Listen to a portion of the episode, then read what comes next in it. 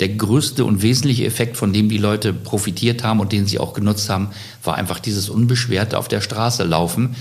Weil auch wir hatten ein bisschen die Devise ausgegeben, es muss eigentlich alltagstauglich sein. Lieferzeit, der Logistik-Podcast.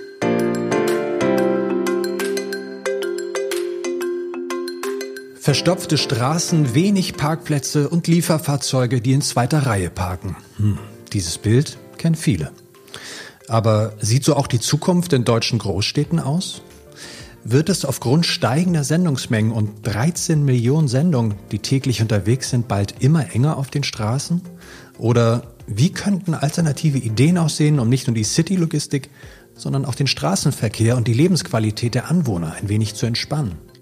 Willkommen bei Lieferzeit, dem Logistik-Podcast. Mein Name ist David Siems, ich bin Journalist aus Hamburg in jeder Folge spreche ich mit Experten und Expertinnen über die wichtigsten Themen der Paketlogistik. Mein heutiger Gast ist Johannes Gerdelmann, Leiter des Dezernats Wirtschaft, Bauen und Umwelt am Bezirksamt Altona. Mit ihm spreche ich über das Projekt Ottensen macht Platz, das Zentrum des Hamburger Stadtteils wurde zwischen September 2019 und Februar 2020 für fünf Monate zur fast autofreien Zone erklärt. Die Idee? Hier sollte ein Flanierquartier auf Zeit entstehen, mit positiven Auswirkungen für Anwohner, Fußgänger, Flaneure und Radfahrer. Aber galt das auch für Paketzusteller? Das wollen wir heute klären. Herr Gerdelmann, willkommen bei Lieferzeit. Ja, ich freue mich.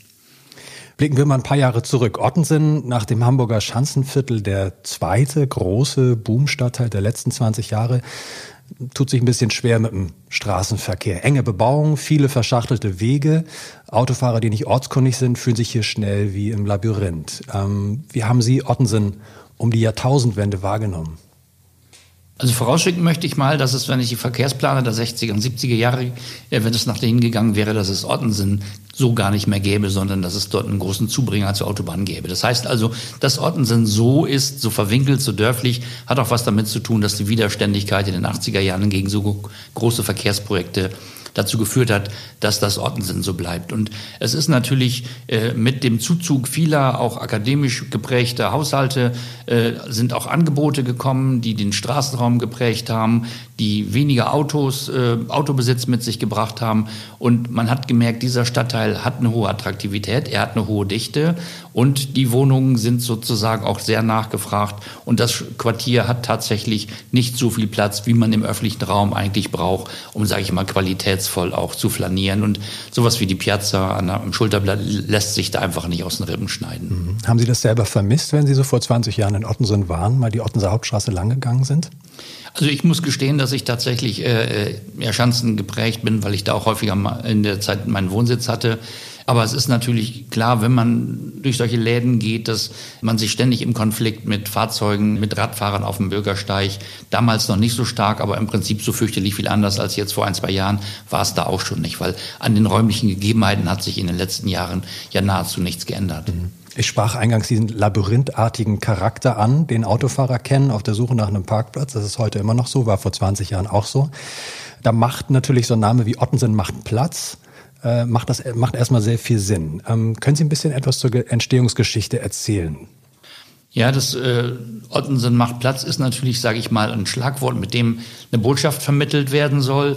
Äh, Ausgangspunkt dafür war eine, war eine andere Botschaft. Äh, und zwar gab es ein EU-Projekt, was Altona an Land gezogen hat. Das hieß Cities for People, nach dem Buchtitel von Jan Geel aus Kopenhagen. Auch das ist sozusagen ein Schlagwort äh, oder ein Programm, was kurz zusammengefasst ist. Und innerhalb dieses äh, EU-Projektes hat man durch verschiedene Workshops vorausbekommen, was ist es denn, was die Stadt attraktiver für Menschen und für Fußgänger machen würde und hat in einer Reihe von Projektvorschlägen gemerkt, es geht um die Aufteilung des Straßenraums, es geht darum, an manchen Stellen auch mal was auszuprobieren. Und äh, in der Zusammenfassung dieser Vorschläge hat dann auch die Projektgruppe, die das äh, bearbeitet hat, vorgeschlagen, man könne doch mal versuchsweise ein oder zwei Straßenzüge in Ottensen für vier Wochen mal sozusagen autofrei machen, um die Effekte, die, die sich einstellen, zu probieren, einfach auch auszuprobieren, weil das Ausprobieren ist ja sozusagen auch etwas, was zu ganz neuen Erkenntnissen führt. Und da hatten wir dann eine sehr dynamische politische Akteurskonstellation, die haben gesagt, ach was, vier Wochen, wir machen das mal länger, weil sonst lassen sich gewisse Effekte ja auch gar nicht äh, erkennen. Und es gab dann einen Beschluss in, in, im März 2019, wir dehnen diese vier Wochen auf sechs Monate aus, um auch, sage ich mal, eine deutlichere Botschaft zu senden und auch, sage ich mal, klarere Erkenntnisse zu gewinnen. In diesem Podcast unterhalte ich mich mit meinen Gästen ja immer ganz speziell auch über das Thema Logistik. Wir wollen schauen, inwiefern kann Logistik zu diesen Themen passen, wie kann sie dort stattfinden, wie kann sie besser werden. Und wenn wir mal schauen, ähm, auf der Website vom Ottensen macht Platz, wenn ich mal zitiere, da steht, Ziel des Projektes ist oder war es zu zeigen, dass Mobilität gerade in einem Viertel wie Ottensen mit kurzen Wegen und engen Straßen nicht immer mit dem Auto stattfinden muss und der öffentliche Raum mehr sein kann als eine kostenlose Abstellfläche für Autos.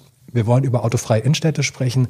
Ähm, wenn wir aber jetzt nochmal gezielt den Blick auf die Logistik wer werfen, was bedeutet das für die Logistik und die Paketzusteller vor Ort mit so einem Projekt wie Ottensen macht Platz auch zurechtzukommen bei ihrer täglichen Arbeit?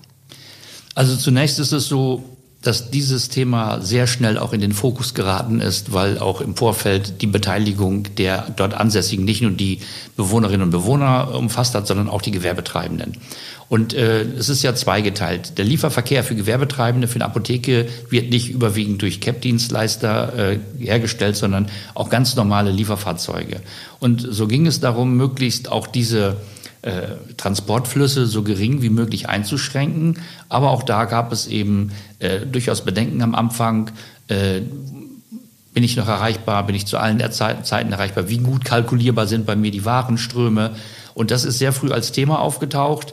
Und in der Umsetzung war es dann nachher so, jeder, der dort ein Paket ausliefern musste, der hatte das Problem, wo stelle ich mein Fahrzeug hin, ohne dass ich äh, den Verkehr blockiere, ohne dass mir die Polizei mit Abschleppen droht und wo sind eigentlich auch noch die Auslieferwege so kurz, dass ich mir nicht einen Wolf trage. Und äh, das Projekt hat dem Rechnung getragen, zumindest für die Lieferdienste, dass man gesagt hat, von 23 Uhr bis 11 Uhr dürfen die einfahren. Keiner sonst darf einfahren, Taxis auch, aber so dass in der Zeit bis 11 diese Liefermöglichkeiten eigentlich viel, viel besser waren als im Normalzustand, weil dort eben der ganze Straßenraum frei war. Man konnte sich dorthin stellen, wo man kürzeste Zustellbedingungen hatte. Und nach diesen, nach dieser Zeitspanne gab es sozusagen an den Gebietsgrenzen sogenannte Pick-up-Points, wo man auch versucht hat, äh, die möglichst frei zu halten von allen anderen Fahrzeugen.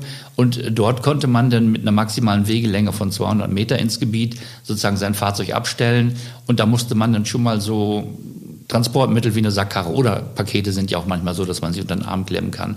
Das war das Thema, dass die Paketzusteller eigentlich eine relativ gute Alternative zu der schwierigen Situation vorher hatten. Es war bei den Lieferdiensten äh, oder bei den Zulieferern für andere Gewerbetreibenden war es teilweise ein bisschen schwierig, weil die sich sozusagen an diese Lieferzeiten nicht so gut gewöhnen konnten und universell und immer und überall beliefert werden wollten was mal mehr, mal weniger stimmte. Mal war es tatsächlich auch nur ein Vorwand, um den Versuch nicht gut zu finden. Mhm. Aber äh, das, das hat sich dann auch ein bisschen ausgemändelt, weil man für den einen oder anderen dann auch eine Sonderbedingung, eine Sondergenehmigung hat ausstellen können für spezielle Konstellationen, die sich nicht anders lösen ließen. Das hört sich jetzt ja erstmal so an, als wenn wir, also wenn wir grundsätzlich über das Projekt Ottensen macht Platz uns unterhalten, dann ähm, sieht man natürlich einen Punkt, dass eine Lebensqualität für die Anwohner gesteigert werden soll durch weniger Autoverkehr. Das heißt, gesteigerte Lebensqualität, weniger Autos in der Innenstadt muss nicht zwangsläufig ein Nachteil sein für den Lieferverkehr oder für Lieferfahrzeuge der CAP-Branche. Also hier ist es ganz offensichtlich so gewesen. Wir haben, wie gesagt, im Vorfeld mit den äh, Dienstleistern gesprochen, die sind darüber im Bilde gewesen. Es hat auch parallel dazu Überlegungen gegeben, wie kann man denn möglicherweise auch durch das Anlegen von naheliegenden Depots, sage ich mal, die Feinverteilung mit zulässigen äh, Transportmitteln. Also niemand war in der Zeit daran gehindert, mit dem Lastenfahrrad in dieses Gebiet einzufahren. Und wenn man sich anguckt, was Lastenfahrräder teilweise für Volumina tragen können, da ist ja so ein Zustellfahrzeug fast schon, fast schon klein dagegen. Nein, also äh, die frühe Kommunikation und auch die Verlässlichkeit, dass in den Zeiten zwischen 23 und 11 Uhr, und da sind natürlich die Vormittage besonders wichtig, haben dazu geführt, dass es kalkulierbar war. Und ich glaube auch die Zeitersparnis, man fährt rein, man kann da sich hinstellen, wo man will, ist tatsächlich auch eine, eine ich glaube auch eine Entlastung für den sonst recht stressigen Job in Ordnung, Pakete zuzustellen. Ja, nicht nur Entlastung, sondern auch Effizienzsteigerung mhm. ja irgendwo. Ja. Ne? Mm, das heißt, die Reaktion von Logistikunternehmen, die war am Anfang gleich kooperativ und äh, die haben das so mit offenen Armen aufgenommen oder wie, wie würden Sie sich, wenn Sie sich zurückerinnern, wie war so die, ähm, wie waren so die ersten Gedanken dazu? Also ich glaube, äh, es gab ein, eine gewisse Zurückhaltung nach dem Motto veränderte Bedingungen und äh, Einfahrtsverbote und ich sag mal, das ansonsten in der Stadt überall universell, bar, universell nutzbare Straßennetz ist ja schon auch etwas, wo, wenn es eingeschränkt wird, Leute immer Bedenken haben, dass es auch sie einschränken könnte. Aber äh, ich glaube, dass relativ schnell deutlich wurde, dass das in diesem Fall äh, durchaus auch eine Vorteile in der Effizienz hat, genauso wie Sie sagen. Und dass zum Schluss des Versuches die, die Paketzusteller eigentlich keine nennenswerte äh, Problemgruppe mehr war, im Sinne von, das klappt nicht. Wenn wir jetzt nochmal rückblickend auf das Projekt zurückschauen, das ist jetzt fast ziemlich genau ein Jahr her, ähm, dass Sie gesagt haben, okay, das äh, Projektzeitraum ist beendet. Ähm, und wenn wir uns jetzt konkret auf die Paketzustellung äh, konzentrieren. Sie sagten gerade schon, jeder war dazu aufgerufen, auch gern mal ein Lastenrad zu benutzen, vielleicht ein Mikrodepot auch anzusteuern. Ähm, was würden Sie sagen, wie sehen in, in Ihren Augen die perfekte Zustellung aus für jemand, der in Ottensen unter diesen ja, Bedingungen quasi lebt, äh, klingt jetzt so nachteilhaft. Ottensen ist ein ganz wunderbarer Stadtteil, aber wie sehen in Ihren Augen eine perfekte Zustellung aus? Ich glaube, wenn es, wenn es gelingt, Mobilität so zu verändern, dass das Thema Beförderung von Lasten Teil der Mobilität ist. Das heißt, wozu brauche ich ein Auto? Zum Lasten transportieren möglicherweise. Aber wenn ich die Möglichkeit habe, an einem Depot, was für mich gut erreichbar ist, meine äh, Pakete größerer oder kleinerer Art abzuholen und wenn es für CAP-Dienstleister möglich ist, solche Depots anzufahren und die Feinverteilung von dort äh, an einem weniger belasteten Standort vorzunehmen. Ich sage mal, am Bahnhof Altona wird da, damit schon wird darüber nachgedacht, dass es äh, mit, in Zusammenarbeit mit den CAP-Dienstleistern so ein Depot gibt. Wenn das nach dahin ausgeliefert wird und auch die Retouren nach dahin zurückgeliefert werden, dann ist es möglicherweise auch für, für die normalen BewohnerInnen, sage ich mal, ein normaler Gang, ein Paket unter den Arm zu nehmen, wenn ich zum, zur S-Bahn-Haltestelle gehe oder wenn ich wohin gehe und es auf dem gleichen Wege zurückzuholen, dann kann das kein zusätzlicher Verkehr sein, sondern ist dann sozusagen Teil der normalen Mobilitätsaktivitäten und könnte dann auch relativ sage ich mal, verkehrsarm abgewickelt werden. Und die Dinge, die dann etwas größer sind in der Feinverteilung oder wo man es tatsächlich dann auch äh, an die Haustür gebracht äh, bekommen will, da gibt es dann die Möglichkeit, das mit einer, in der Feinverteilung mit einer emissionsfreien Art, also mit Lastenrädern, ich sage mal auch das Thema Sackkarre, ich benutze die auch gerne, wenn es schwerere Sachen gibt. Und wenn man, wenn man tatsächlich weiß, die sind verfügbar, möglicherweise sogar auch in Eigenorganisationen, sage ich mal, mit, mit äh, Beteiligten vor Ort, auch diese Überlegung hat es gegeben. Manche Ladenbesitzer haben gesagt, bevor ich meine Waren nicht kriege, stelle ich doch bei mir im Laden drei Sackkarren hin, dann kann der Dienstleister, der sie braucht, sie kurz ausleihen. Also das ist ja sozusagen auch ein bisschen verloren gegangen, so sage ich mal, so ein zivilgesellschaftliches Engagement und eine Verantwortung dafür, dass man zu seinen waren kommt. Also auch das sind so Möglichkeiten, wo ich denke, das als eine gemeinschaftliche Aufgabe zu erkennen und sie in so einem Gebiet, sage ich mal, so emissionsfrei und so störungsfrei hinzukriegen. So stelle ich mir das vor. Und da muss man einen Punkt haben, wo man es auch gut an- und abliefern kann, was größere Mengen angeht. Wir reden über das Thema autofreie Innenstädte. Das Viertel Ottensen befindet sich ja eigentlich nicht in der Innenstadt, sondern ist eigentlich ein Dorf in Altona. Ähm, würden Sie sagen, dass das aber trotzdem ein modernes äh, Projekt war, ein Modellcharakter vielleicht hatte, um in anderen Städten in der Innenstadt, also in einem, in, von einer autofreien Innenstadt, das vielleicht ähm, zu übertragen? Also es hat ja auch eine parallele wissenschaftliche Begleitung dazu gegeben. Und man muss sich die Typologien von Stadt, in denen man das macht, die muss man sich sehr genau angucken. Äh, es ist ja auch nichts sensationell Neues in Mittelstädten wie Göttingen, da gibt es Fußgängerzonen, da ist das Thema Auto dürfen da reinfahren sowieso schon seit 10, 15 Jahren mhm. verboten. Man ja. tut, es hörte sich ja so an, als würde man in Ottensen, sage ich mal, völlig neue Rahmenbedingungen erzeugen. Und auch in den Bereichen ist es klar, dass dort Waren angeliefert werden, eben im, in den eben genannten Rahmenbedingungen. Aber was ich glaube, wo es eine Übertragbarkeit gibt, ist, sage ich mal, in hochverdichteten Stadtteilen, die eine hohe Bewohnerschaft haben, die kein eigenes Auto hat. Wir liegen hier bei Orten sind unter 30 Prozent. Das heißt, die Leute sagen, ich habe kein eigenes Auto. 70 Prozent der Leute haben kein eigenes Auto. Warum soll die Straße aber fast zu 90 Prozent mit Autos vollgestellt sein? Und ich glaube, dass, sage ich mal, so eine, so eine Mobilitätsaffinität in solchen Stadtteilen dazu führen kann, dass man solche Versuche oder solche neuen Raumaufteilungen besser sozusagen auch äh, kommunizieren kann. Es braucht aber auch sowas wie eine gewisse äh, Attraktivität in den Straßenräumen. Ich glaube, es gibt auch Siedlungstypologien, da ist es zwar auch immer schade, wenn die Straßen mit Autos vollstellen, aber da sind sozusagen nicht so viele Leute unterwegs, die vor Schaufenstern stehen bleiben wollen und die keine Lust haben, beim Schieben des Kinderwagens alle zehn Meter sozusagen auf die Straße zu müssen, weil auf dem Bürgersteig nicht genug Platz ist. Also man muss sich die Typologien von, von Stadt und von Straße angucken und ich glaube, dass es in Hamburg mindestens ein paar alternative oder gleich vergleichbare gibt.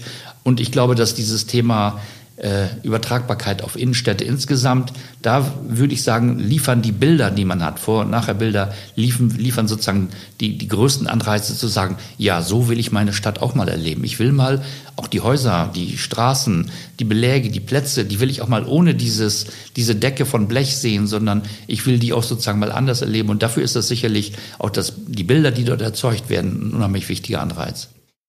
Vielen Dank, Herr Gerdemann, bis hierhin. Wir machen kurz einen Sprung in die Hauptstadt nach Berlin-Mitte, genauer gesagt ins Regierungsviertel. Hier wird das Thema autofreie Zustellung natürlich auch diskutiert und erprobt. Sendungen werden hier oft noch klassisch per Transporter, aber auch per E-Lastenrad an die Empfängerinnen und Empfänger gebracht.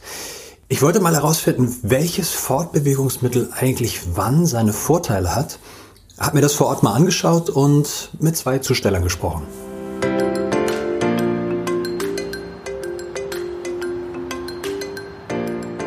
Berlin Mitte, Dienstagmorgens 8 Uhr. An der Unterbaumstraße sind die ersten Jogger am Spreeufer in der kalten Frühlingsluft unterwegs. Im Hintergrund erstrahlen die Gebäude der Charité in der Morgensonne. Ich bin verabredet mit den beiden Hermes-Zustellern Tobias und Markus, die beide im Regierungsviertel und Umgebung unterwegs sind. Der Unterschied? Tobias sitzt im Auto und Markus auf dem emissionsfreien E-Lastenrad. Wenn man die Tour kennt, wenn man die mehrfach ist oder eine sogenannte Stammtour hat, was heute sehr selten ist, äh, dann ist es tatsächlich so, dass man ja, dann entfällt ja die Adresssuche, weil man die eigentlich schon äh, quasi im Schlaf weiß. Und dann ist es auch so, dass das Vertrauen der Empfänger und auch der Nachbarn zum Zusteller wächst, weil man sich kennt, weil man weiß, das ist jemand, der nur seinen Job macht und die Pakete halt loswerden will. Dann entwickeln sich teilweise sogar, ja, ich will jetzt nicht übertreiben und Freundschaften sagen, aber gute Bekanntschaften, so dass die Zustellung selber auch Spaß machen kann. Wenn Tobias das Regierungsviertel verlässt, muss er sich wie alle Zusteller in Großstädten mit den gleichen Begebenheiten arrangieren. Wenig Parkplätze, hohe Sendungsmengen und dichter Straßenverkehr machen die Zustellung mitunter zur sportlichen Herausforderung. Er blickt neugierig auf das E-Lastenrad von Markus. Seinen warmen Transporter weiß er aber trotzdem zu schätzen. Also ich bin noch nicht Lastenrad gefahren. Es mag sehr nett sein bei schönem Wetter. Und ja, die Parkplatzsuche ist beim Lastenfahrrad natürlich erheblich leichter. Und trotzdem würde ich eigentlich, das ist aber nur eine Gefühlssache jetzt, ähm, nicht tauschen wollen. In deutschen Städten sieht man die Lastenräder der verschiedenen Cap-Dienstleister in letzter Zeit immer häufiger. In Berlin kooperiert Hermes unter anderem mit dem Hersteller Ono Motion und setzt dessen Cargo Bikes auf der letzten Meile in Mitte, Schöneberg und Kreuzberg ein. Zwei Elektromotoren sorgen für Antrieb, eine Akkuladung reicht für knapp 30 Kilometer. Transporter sind bei Schwerlasten aber immer noch klar im Vorteil, weil sie einfach stärker beladen werden können. Mit einer möglichen Nutzlast von mehr als 220 Kilogramm gleichen E-Lastenräder trotzdem einem Kleintransporter. Auch Hermes-Zusteller Markus hat die Vorteile für sich erkannt. Ich sag mal so, es war mein Hobby, Fahrrad zu fahren und das habe ich zum Beruf gemacht. Und ja, du kommst mehr voran, du kommst schneller voran, deine Zustellung ist schneller, du bist effizienter damit für die eine oder andere Person macht es Spaß. Ja, und es ist halt ähm, CO2-neutral, ne? Und ich finde es eigentlich alle cool. Die quatschen dich auch halt alle an, was das halt ist, was das für ein Fahrrad ist, was du da machst. Also damit sind eigentlich cool zu. 98 Prozent sind die alle total zufrieden damit. Ja.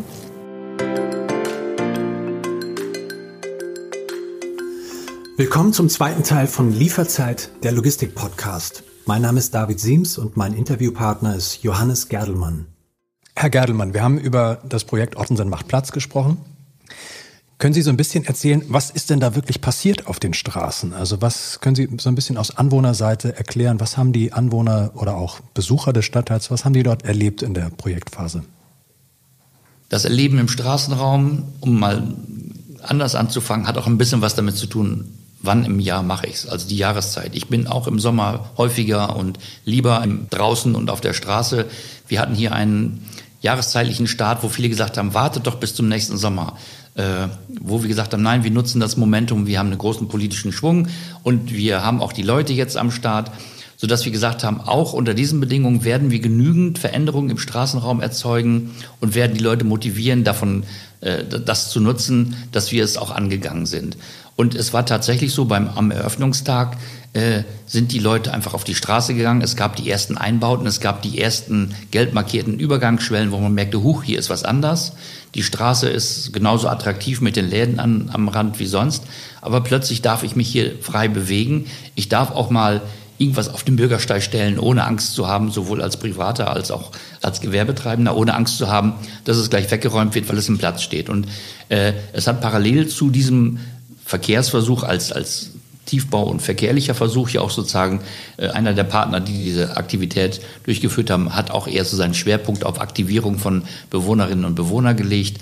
Was kann man auch an Ideen in den Straßenraum für ein Wochenende mal machen? Und da hat es äh, eine ganze Reihe von Aktivitäten gegeben im Straßenraum. Es hat auch von uns als Stadt die Gelegenheit gegeben, dort mal äh, ein paar Bäume in Containern sozusagen hinzustellen.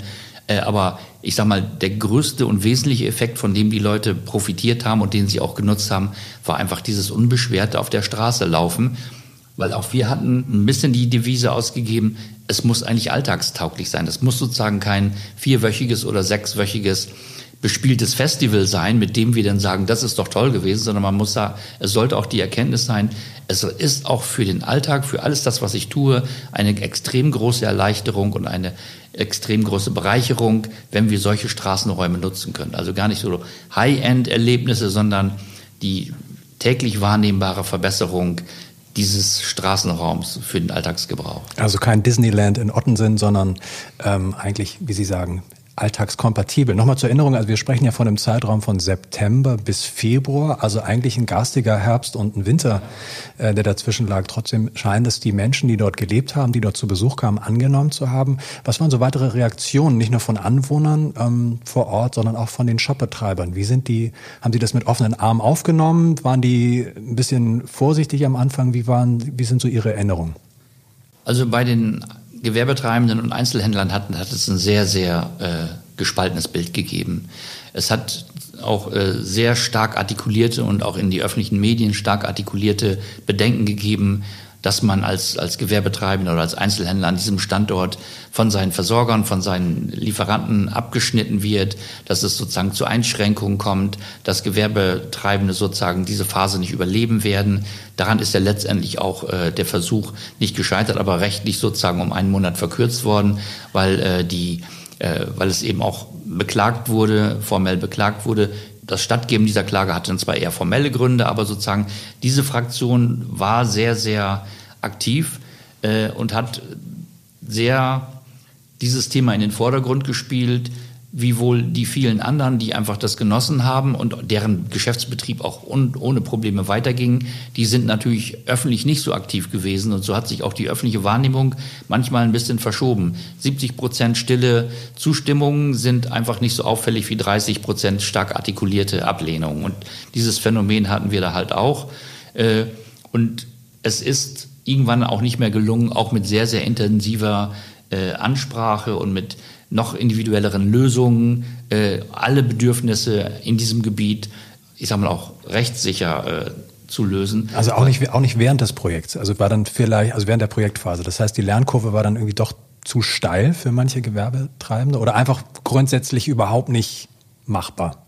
Also ich, ich glaube, dass es Modelle, und Sie sprachen ja eben, wie sähe sozusagen eine CAP-Dienstleistung im Idealzustand aus, die Zeit war zu kurz, um verlässliche Strukturen, die das hätten bedienen können, zu entwickeln. Dazu sind dann sechs Monate doch zu kurz. Das heißt, man braucht ein Jahr, zwei Jahre, drei Jahre? Also man braucht entweder einen längeren Zeitraum oder man braucht sowas wie einen Modellversuch, der dann genau diese spezifischen Bedarfe äh, ermittelt und dann die Voraussetzungen für die Verlängerung oder für die Verstetigung dann auch schafft. Nach dem Motto, dann muss ich halt eben die und die und die Einrichtungen haben, damit solche Belieferstrukturen auch verlässlich sind.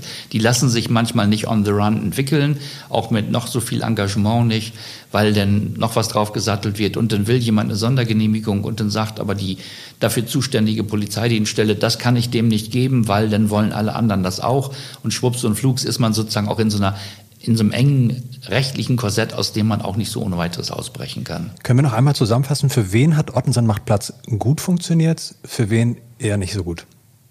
Also gut funktioniert hat es vor allen Dingen für die äh, Leute, die dort ohne Auto leben wollen und äh, alltägliche Wege hatten und einfach viel freier äh, dort leben können. Nicht so gut hat es äh, unter den jetzt, unter den stattgefundenen Bedingungen funktioniert für einige Gewerbetreibende, die sozusagen ihre Belieferbedingungen nicht so gut in dieses Zeitfenster 23 Uhr bis 11 Uhr einpassen konnten. Also zum Beispiel eine Kneipe, eine Bar, ein Restaurant oder von welchen Gewerbetreibenden sprechen wir? Nee, wir sprechen dann schon von Einzelhändlern, die gesagt haben, ich brauche, also die, die, für die es nicht so gut geklappt hat, sind Einzelhändler, Apotheken, die sagen, ich mhm. muss eigentlich zu jeder Tages- und Nachtzeit muss ein Fahrzeug bei mir vorfahren können. Okay.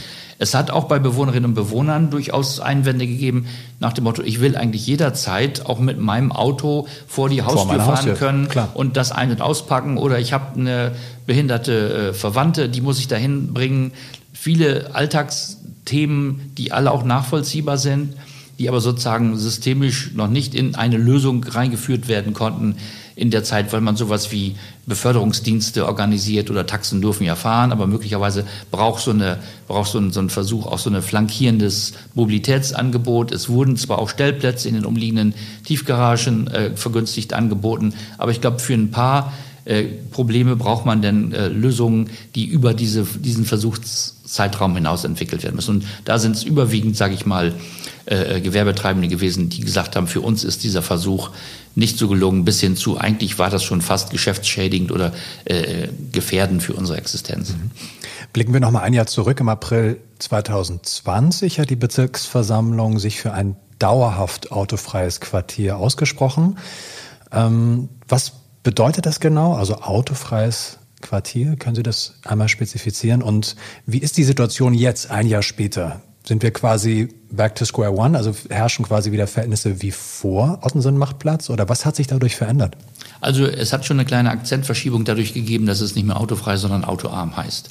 Und die Erkenntnis, dass eine konsequente äh, Durchführung auch bedeutet, dass eine fußgängerdominierte Straße einfach schlichterdings anders aussehen muss, von Hauswand zu Hauswand, hat auch deutlich gemacht, wenn man das will, muss man auch Geld in den Umbau stecken und man muss gucken, wie viel Geld dazu habe ich. Äh, man muss auch als Überprüfungsschritt machen, ist der Rahmen, den ich abgesteckt habe, ist der eigentlich der richtige? Ist der eigentlich noch erweiterbar oder muss man ihn begrenzen? Und das immer auch unter Fragestellung, wie viel Ressource habe ich, was das Thema Personal angeht?